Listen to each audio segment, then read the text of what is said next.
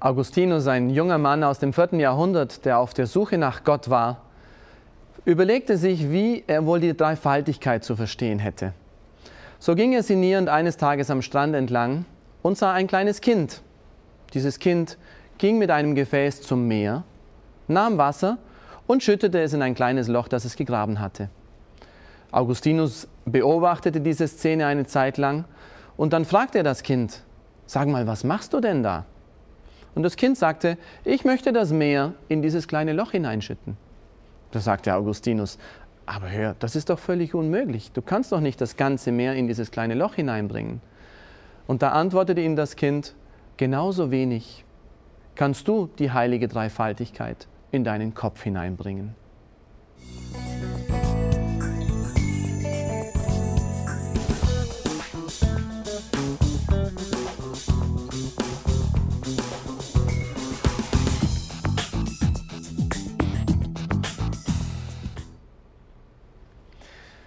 Bin Pater Klaus. Schön, dass Sie da sind.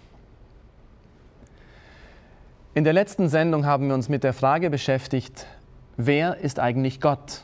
Beziehungsweise wie ist Gott? Und wir haben uns auf die Suche gemacht mit unserer Vernunft. Wir haben gefragt, wie wir das philosophisch, rational verstehen können, wie Gott ist. Und wir kamen bis zu einem gewissen Punkt, den wir noch einmal kurz ins Gedächtnis rufen wollen um dann einen weiteren Schritt in diesem großen Geheimnis zu tun. Gott ist, so sagt Christus selber, Geist. Gott ist nicht ein Wesen, das materiell irgendwie festzumachen ist, sondern Gott ist ein reines Geistwesen. Jemand, den man nicht sehen kann, jemand, den man nicht fühlen kann, jemand, den man nicht mit wissenschaftlichen Geräten messen kann. Gott ist reiner Geist. Aber das bedeutet nicht, dass Gott in irgendeiner Weise abwesend wäre, denn Geist ist ja Dasein. Geist ist ein Wesen, ein Du, das erkennen kann, das lieben kann, aber auf seine Art und Weise eben als Geist. Gott ist Geist, unendlich, er durchzieht das ganze Universum mit seiner Gegenwart. Es gibt keinen Ort, der sich von ihm fernhalten könnte. Gott ist allwissend, er kennt die tiefsten Gedanken und Sehnsüchte, die Wünsche und Herausforderungen von uns Menschen. Er kennt Vergangenheit, Gegenwart und Zukunft. Gott trägt alles in seinen Händen. Er ist allmächtig, Quelle des Seins. Gott ist die Liebe in Person, Quell der Liebe, Liebe, von der alles ausgeht. Soweit sind wir gekommen mit unserer Vernunft. Doch nun wollen wir einen Schritt weiter gehen und diesen können wir nicht durch unsere Vernunft gehen. Gott selber musste kommen, um uns sein Wesen ein bisschen tiefer zu offenbaren. Als Christus kam, hat er uns nach und nach in das Geheimnis Gottes tiefer eingeführt. Und er spricht zu uns mit Worten, die damals skandalös waren. Es war sogar der Grund, warum die Juden von damals ihn töten lassen wollten. Nämlich Christus hat sich Gott gleich gemacht. Ich und der Vater, wir sind eins. Daraufhin wollten ihn die Juden töten, weil er sich auf eine Ebene mit Gott stellt. Und doch hat Christus diese Aussage nicht zurückgenommen, sondern ist sogar noch einen Schritt weiter gegangen. Gott ist nicht einer. Gott sind drei. Nach und nach haben die Jünger, die Kirche, die wachsende Urkirche dieses Geheimnis vertieft. Gott ist einer, Gott sind drei. Das ist das Geheimnis der heiligen Dreifaltigkeit. Wie ich bereits erwähnte, dieses Geheimnis könnten wir nicht erreichen durch unsere reine Vernunft. Hier hört unser Denken auf, wir brauchen Hilfe. Und Christus kommt, Gott schenkt uns die sogenannte Offenbarung. Offenbarung bedeutet, dass Gott selber etwas von seinem Innenleben zeigt. Er kommt auf uns zu, er öffnet sein Inneres für uns. Gerade so, wie wir als Menschen die anderen nur insoweit erkennen können und begreifen, wie sie sich uns öffnen, wie sie ihr Inneres, ihre Sehnsüchte, ihre Wünsche uns mitteilen, ihr Herz öffnen, sich offenbaren. Gott hat sich uns offenbart in Jesus Christus. Er ist Mensch geworden und Christus hat uns viel über den Vater, seine Beziehung zu ihm und sein Innenleben gesagt. Wir wollen nur einige Sätze dessen, was Christus uns da gezeigt hat, wiederholen. Sie kennen sie alle. Schon ganz zu Beginn der Schöpfungsgeschichte sehen wir einen interessanten Satz, nämlich wie Gott sozusagen zu sich selber spricht im Plural, nicht im Singular, ich möchte etwas tun, sondern Gott spricht, lasst uns Menschen machen. Ein Geheimnis, das die Menschen von damals, die diese ersten Sätze der Heiligen Schrift aufgeschrieben haben, sicher noch nicht kannten. Und trotzdem hat Gott inspiriert, dass dieser Satz schon auf diese Art und Weise geschrieben wurde. Lasst uns Menschen machen. Gerade so, als Gott als ob Gott zu anderen Personen sprechen würde. Und in der Tat, später erkennen wir, was dieser Satz bedeuten soll. Dann kommt Christus und spricht zu uns. Niemand kennt den Vater außer der Sohn. Und niemand kennt den Sohn außer der Vater. Niemand kennt den Vater außer der, der in den, vom Himmel herabgestiegen ist und der wieder in den Himmel hinaufsteigt.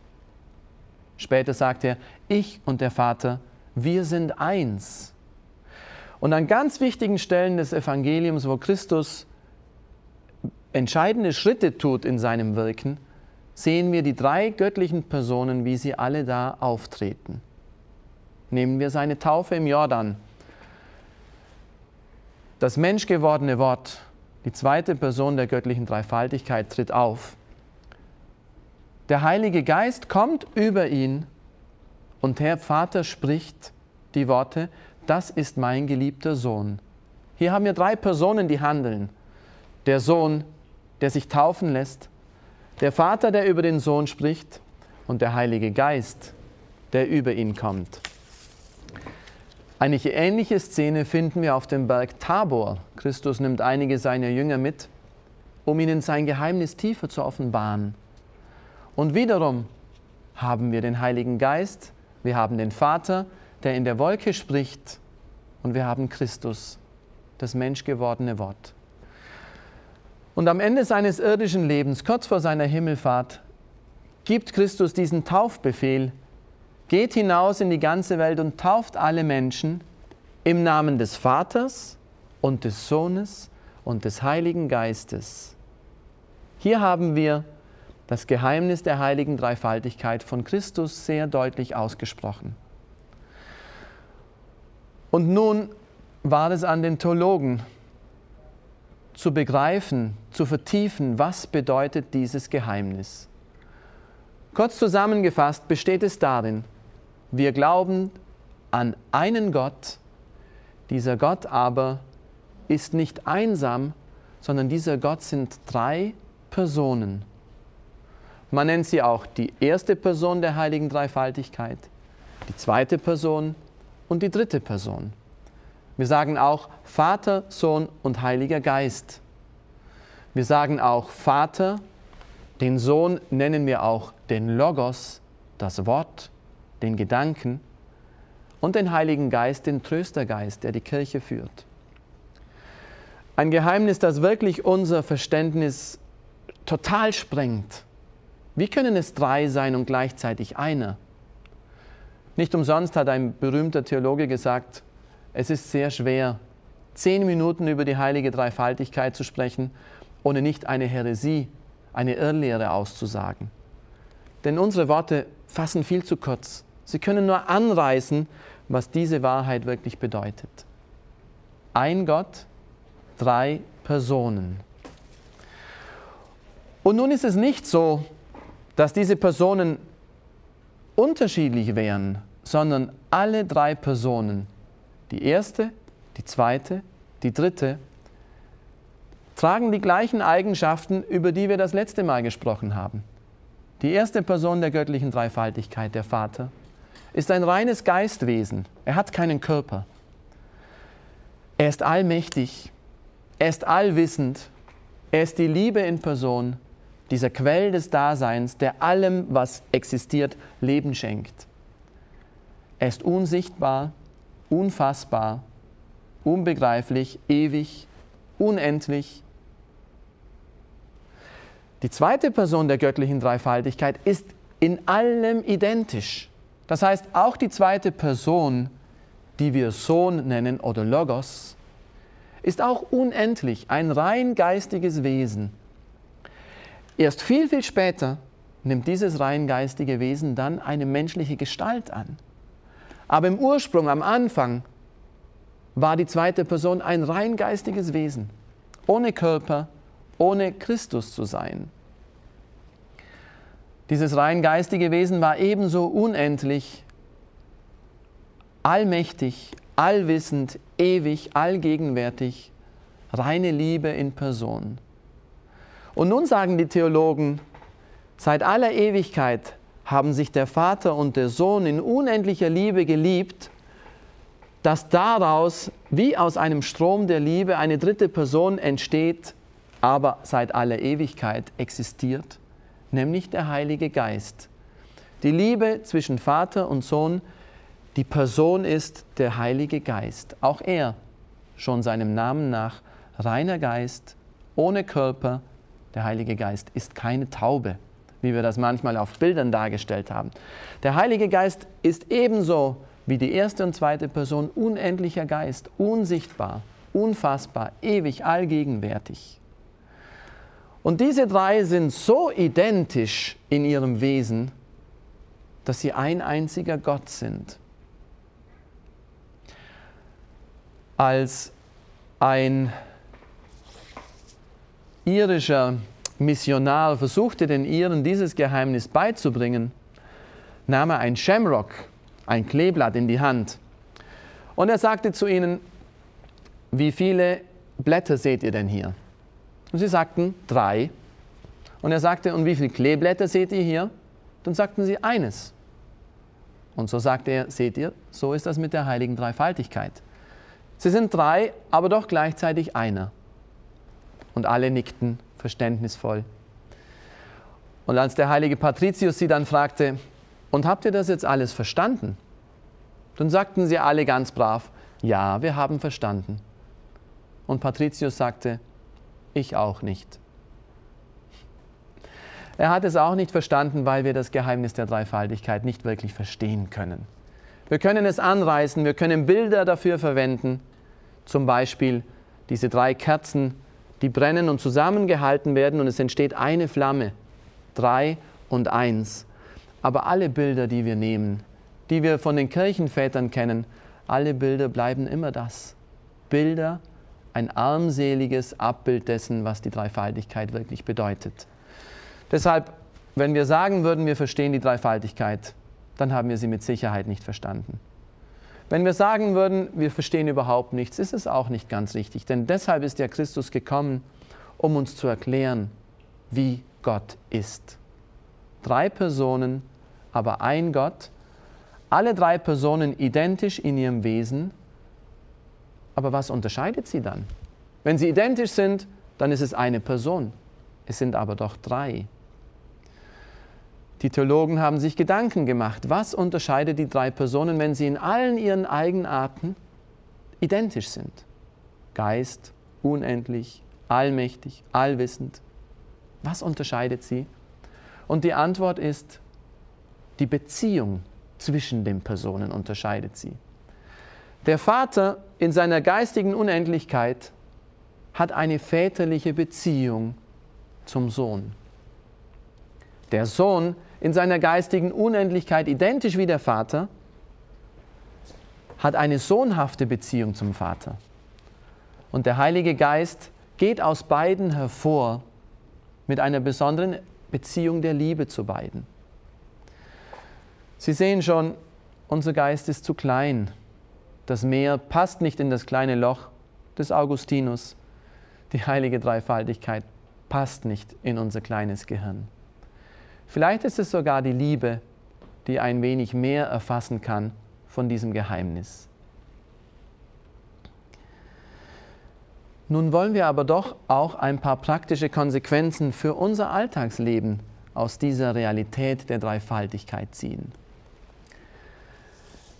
Denn wir sind ja gemacht nach dem Abbild Gottes. Auch so lesen wir das in der Genesis. Lasst uns Menschen machen, nach unserem Abbild, lasst sie uns machen, uns ähnlich. Und wenn wir nach dem Abbild Gottes geschaffen sind, dann hat die Dreifaltigkeit uns auch etwas zu sagen. Eine ganze Theologie für unser Leben können wir aus dieser Realität der Dreifaltigkeit ziehen. Die Dreifaltigkeit ist zuerst einmal Familie. Gott ist nicht ein einsamer Gott, der alleine irgendwo sitzt und sich langweilt und aus dieser Langeweile heraus sich entschließt, irgendwann Menschen zu machen. Gott langweilt sich nicht. Gott ist totale Fülle in sich selbst. Aber Gott ist vor allem Familie. In Gott existiert ein Ich und ein Du und ein Er. Und das ist auch unser Leben. Wir sind darauf angelegt, Familie zu sein. Wir Menschen brauchen Familie. Es gibt diesen schönen Satz über den Priester. Der Priester kann zwar ohne Frau leben, aber nicht ohne Familie. Auch ein Priester braucht Familie, weil die Dreifaltigkeit ihre Spur in unserer Seele hinterlassen hat. Wir sind nach ihrem Abbild geschaffen. Die Dreifaltigkeit ist des Weiteren Einheit. Wir sehen in Gott keine Division, keine Trennung, keine Spannung oder Spaltung. Gott ist völlige Einheit, so sehr, dass wir von drei Personen, aber einem Gott sprechen. Und wenn Sie einmal das Evangelium lesen und ein wenig beobachten, was die verschiedenen Personen der Dreifaltigkeit tun, dann werden Sie sehen, dass jede Person immer auf die andere Person hindeutet. Der Sohn spricht, ich bin nicht gekommen, meinen Willen zu tun, sondern den Willen des Vaters. Der Vater spricht aus der Wolke, das ist mein geliebter Sohn, auf ihn sollt ihr hören. Der Heilige Geist führt das Werk des Vaters und des Sohnes fort und vollendet es. Die Personen sind so aufeinander ausgerichtet, dass sie eine unzerbrechliche Einheit bilden. Und das soll ein Spiegel für unser Leben sein.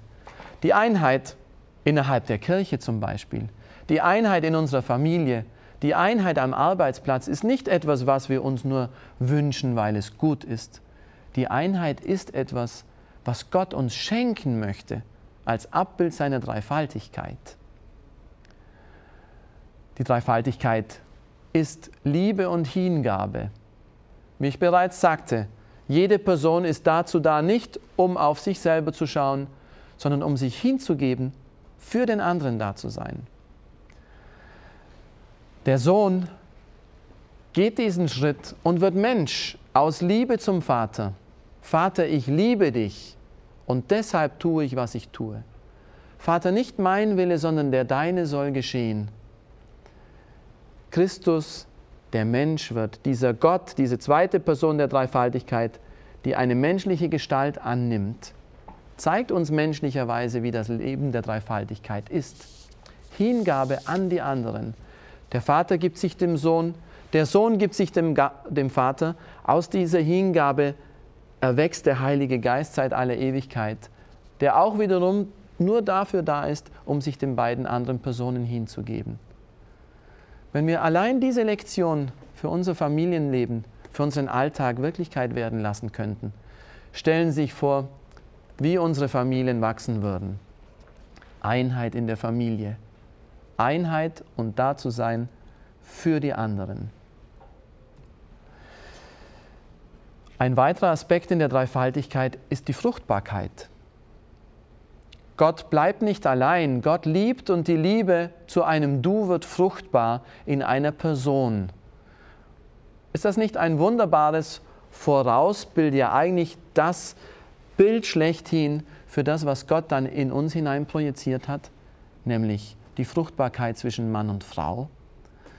Diese Fruchtbarkeit ist nicht einfach nur etwas, was die Natur gegeben hat. Diese Fruchtbarkeit ist ein Abbild, ein Abglanz des Lebens der heiligen Dreifaltigkeit. Und wenn wir fruchtbar sind, biologisch fruchtbar, aber auch geistig fruchtbar, dann nehmen wir teil am Leben der heiligen Dreifaltigkeit. Sehen Sie, aus diesen Gedanken, die wir hier nur anreißen können, könnten wir ein ganzes Lebensprojekt für uns aufbauen. Gott, der dreifaltige, eine, liebende, sich den anderen Personen hingebende, als Vorausbild für das, was unser Leben sein soll. Wie ist Gott? Gott ist Geist, reiner Geist. Gott ist Dreifaltigkeit, Familie, Einheit, Liebe und Fruchtbarkeit.